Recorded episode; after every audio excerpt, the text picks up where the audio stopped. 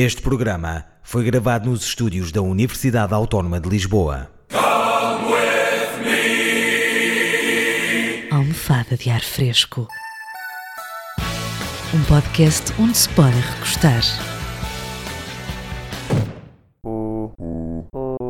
Bom, estamos quase a entrar no mês de maio, por isso hoje vamos todos em peregrinação por essa internet fora, parando apenas nos comentários que nos façam doer os olhos e que testem a nossa fé. Que às vezes é difícil acreditar que esta internet é real. Vistam os vossos coletes refletores e calcem as vossas botas mais confortáveis, que vamos já seguir pela berma da informação com o devido cuidado.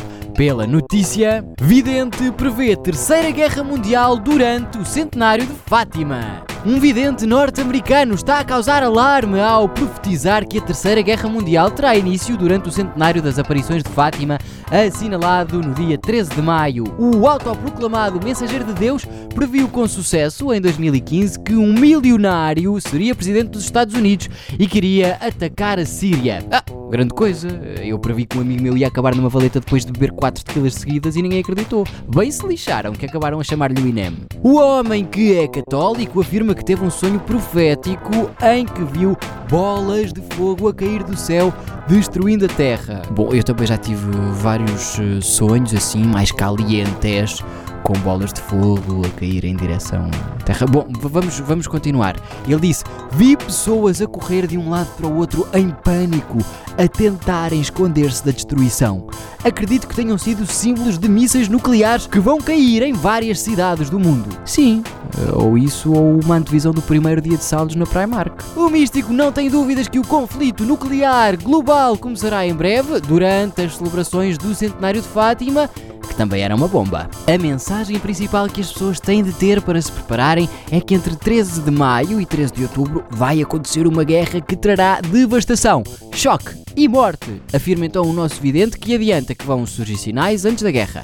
Um ataque com base em falsas informações que envolverá a Rússia, a Síria e a Coreia do Norte e uma linha de camuflados para combatentes assinado por Cristina Ferreira. Nos comentários há sempre guerra e das trincheiras saiu Luís Felipe Mendes. E ainda vai haver um atentado em Fátima. O mundo vai estourar, ou por uma guerra ou pelas alterações climáticas. E não demora muito. Basta ver as temperaturas e níveis de precipitação durante este mês de abril. O planeta não suporta mais a nossa espécie. Hum, pois, eu às vezes até percebo o planeta. E Teresa de Oliveira intercede por todos nós. Obrigado, Terezinha. Só peço a Nossa Senhora de Fátima que nos proteja a todas as pessoas inocentes que não temos culpa de o mundo estar cheio de crueldade e maldade. Peço por mim e minha família compaixão, proteção, que faça milagre que essas bombas e mísseis se transformem em flores. Obrigado.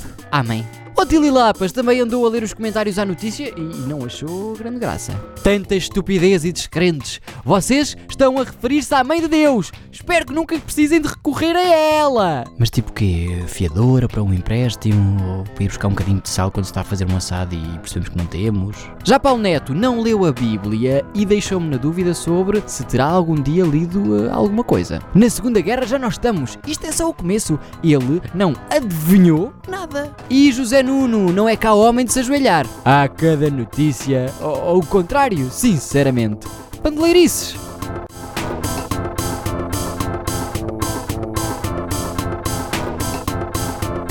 Agora vou manter este tom rádio renascença, continuamos aqui em oração, que as velas ardem até ao fim e a internet encendeia-se com facilidade.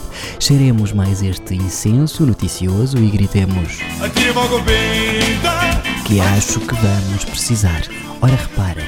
Freiras cultivam, fumam e vendem marihuana. As irmãs não estão oficialmente ligadas ao catolicismo, mas produzem óleos, cremes e sabonetes, vestidas com hábitos de freira, que as leggings marcam muitas roscas e a celulite nota-se imenso. Estas devotas do fumo do Senhor, eh, do Senhor que as ajuda com a plantação, claro, vivem na Califórnia uma vida bastante distinta das dos padrões católicos, pois no quintal da casa onde moram cultivam uma pequena plantação onde produzem eh, medicamentos à base de cannabis. Além de infusões de óleos, elas fabricam pomadas capazes de aliviar a enxaqueca, a náuseas, dores de ouvidos, ressaca e, inclusive, ajudar pacientes de Parkinson.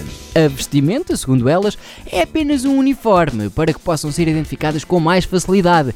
E quanto a mim, até faz sentido. No fundo, a semelhança do que acontece com as irmãs dos conventos e assim, elas só estão a facilitar o caminho para o paraíso. Ai ai ai, estes comentários que vêm do Pai, do Filho e até do Espírito Santo. Teresa Martins, por exemplo, trocou o hábito por uma mini saia. O que se passa no convento só sabe quem está lá dentro. O ditado é bem antigo. Quanto a freiras, fiquei muito desiludida, pois pensei que eram melhores. Mas enganei-me. Conheci uma num lar que era a coisa mais fraca e reles que Deus ao mundo deitou. Bom, e depois disto, aqui vamos nós. É agarrar no terço do humor e ir eh, ensaiando as orações. Pedro Castro eh, diz são tão religiosas que só vendem um terço. E Manuel Jesus Rosa Wings eh, aproximou-se eh, do altar para dizer: Depois fuma-se as beatas. Já Anabela Silva Silva abre o seu missal, eh, que vem também cheio de pérolas antigas. Havia alguém que dizia: Quanto mais freiras, mais matreiras. José Venâncio também deve ter estado a tratar dos incensos. Assim chegam mais rápido ao céu. Encontrou Deus pelo caminho. Bem,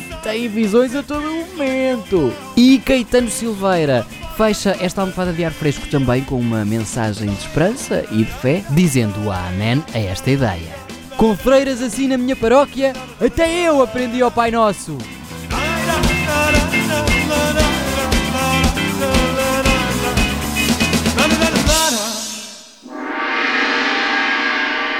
Este e outros programas disponíveis para ouvir e descarregar em radioautónoma.com.